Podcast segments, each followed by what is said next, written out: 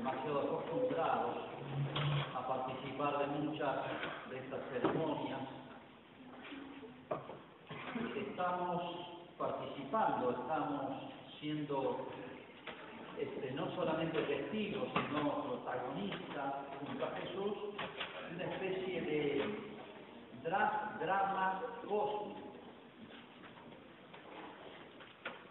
Y podríamos decir que tiene como varios momentos este drama cósmico que comenzó hace cientos de miles de años, no lo sabemos. En el relato de la creación, que lo hemos escuchado y seguido, esos famosos seis días de la creación, es un relato tan poético, donde podemos decir, lo podríamos describir con estas palabras, es como el auror de la humanidad.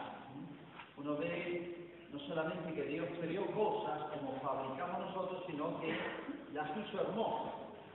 Si uno ve todo el conjunto de la creación, los seres corpóreos, los seres puros que no vemos, pero forman parte, si pudiéramos verlos, ¿no? y algún día lo veremos, y este ser intermedio que somos los hombres, y uno viera todo el conjunto, pero sin distorsiones que vinieron después del pecado, recién salido la mano de Dios, uno vería en la aurora de la humanidad. Si el hombre y los ángeles fuimos, en Adán y Eva, testigos de esa obra de arte. Dios no puede hacer sino obras de arte. Y si nos admiran obras de arte que hay sobre la tierra hechas por los hombres, ciertamente la obra de la creación de Dios es la más grande de todas.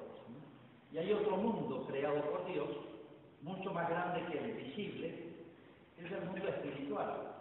Y digo espiritual, el mundo de la gracia, o sea, ángeles y hombres, podíamos participar de esa vida de Dios, de manera que esa creación, en sus criaturas más altas, los ángeles y los hombres, éramos partícipes de una vida superior.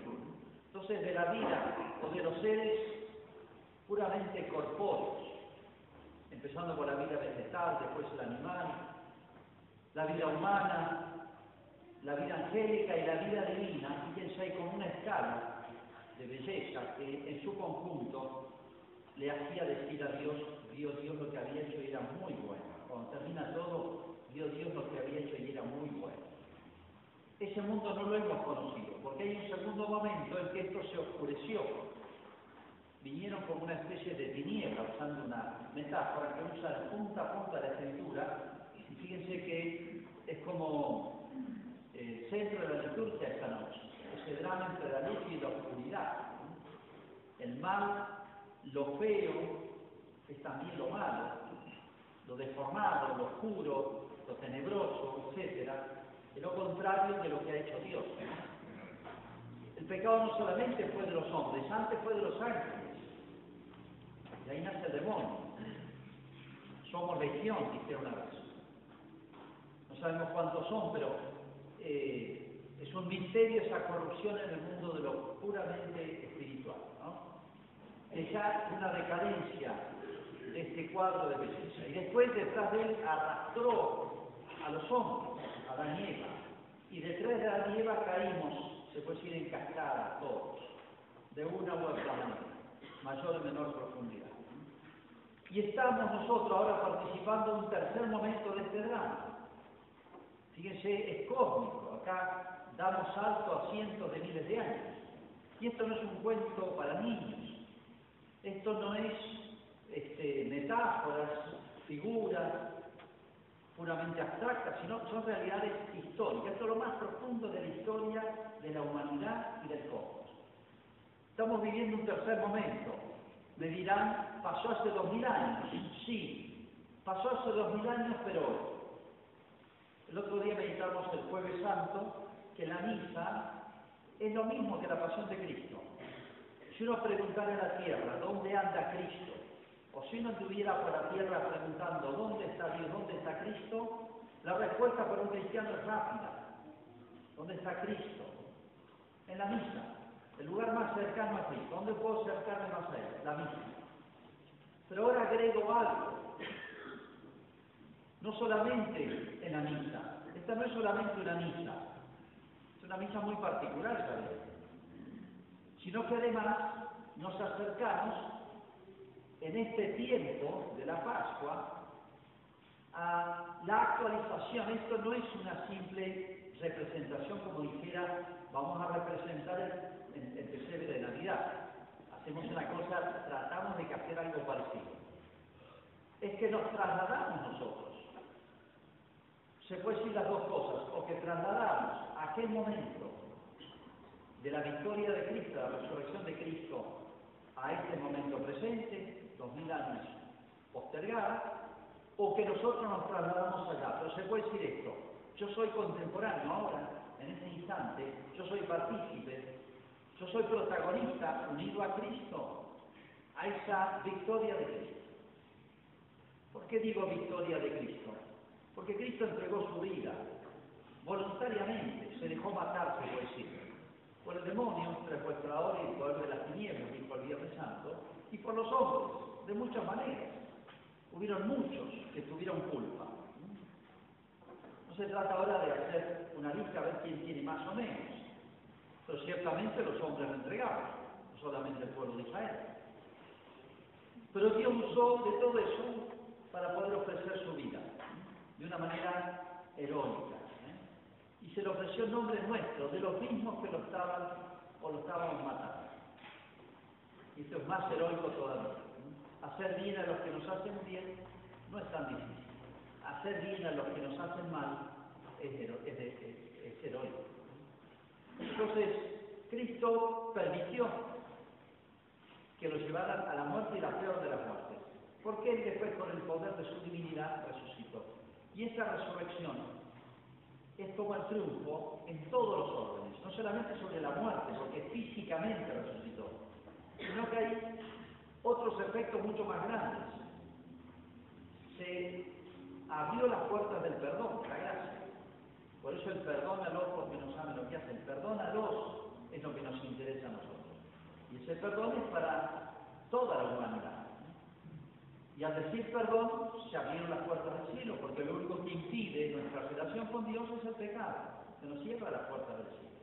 De manera que Cristo conquistó para la humanidad, reconquistó. La palabra redención significa eso, volver a comprar. Éramos de Él, le fuimos arrebatados, porque somos la obra de la que arrebató el príncipe de, este mundo, el demonio. Fuimos reconquistados o recomprados.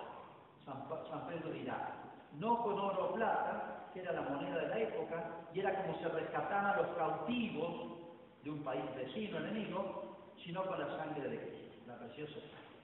Eso es redención, significa esto, rescate.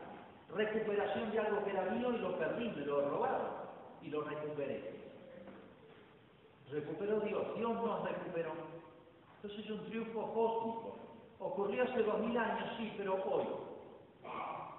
La misa, y esta misa, que es tan particular, nos hace ser, repito, testigos inmediatos, cercanos y protagonistas, diría, en cierto sentido, uniendo nuestras pobres acciones buenas a este triunfo de Cristo. De manera que estamos unidos, se puede decir, a Cristo en este drama que termina bien, cósmico. Porque de aquí, ¿qué sigue? ¿Cuál es el próximo acto? ¿Qué es lo próximo que va a pasar para un cristiano? Y mantener la, la unión a Cristo, no perderla. Quedar agarrado siempre al manto de Cristo. Y esperar la eternidad. El próximo paso de este gran drama, drama cósmico es la eternidad. Es entra en el banquete de tu Señor, o entra en el gozo de tu Señor. Para un cristiano la historia es simple, más allá de las cientos de fechas, datos que se pueden dar cuando uno estudia minuciosamente la historia. Esta es la historia, a grandes rasgos, la historia, llamémosle teológica, la historia de la fe, la que a nosotros nos interesa. Nos tiene que inspirar esto una gran confianza en la iglesia. Cristo y su iglesia son una sola cosa. No se puede dividir. ¿Cuántas veces uno escucha con dolor, yo creo en Cristo, pero no creo en la iglesia? Todo junto, o todo o nada. Nos tiene que dar confianza en la iglesia, que más allá de lo humano, y cuando digo lo humano, digo el Papa, digo los obispos, digo los, nosotros los sacerdotes, digo los laicos, digo el, mi vecino que va a misa, etcétera, el que es amigo cura, el que es amigo, digo todo. Hay que aprender a ver la iglesia dentro de la iglesia, o a Cristo dentro de la iglesia. Y de Él no me suelto. Y confianza en esa iglesia, porque en esta batalla no hay más que luz y tinieblas, bien y mal. Y la iglesia es la única arca de salvación. ¿eh? O me uno a Cristo o no me queda otro. No hay otro sobre la tierra en quien podamos salvarnos, dice San Pablo. Por eso ahora el acto que sigue, y esto no es una película, no somos, ustedes no son espectadores, sino que estamos unidos, están involucrados, estamos dentro del mismo templo, estamos unidos al mismo Cristo. Vamos a hacer la bendición del agua, voy a hacer la bendición del agua bautismal, con la que un día recibimos el bautismo y quedé realmente unido a Cristo. Por eso digo, somos también protagonistas de este drama, ¿sí? San Pablo, si escuchado la lectura que se acaba de hacer del Evangelio, hemos, por el bautismo hemos muerto con Cristo, hemos resucitado con Cristo.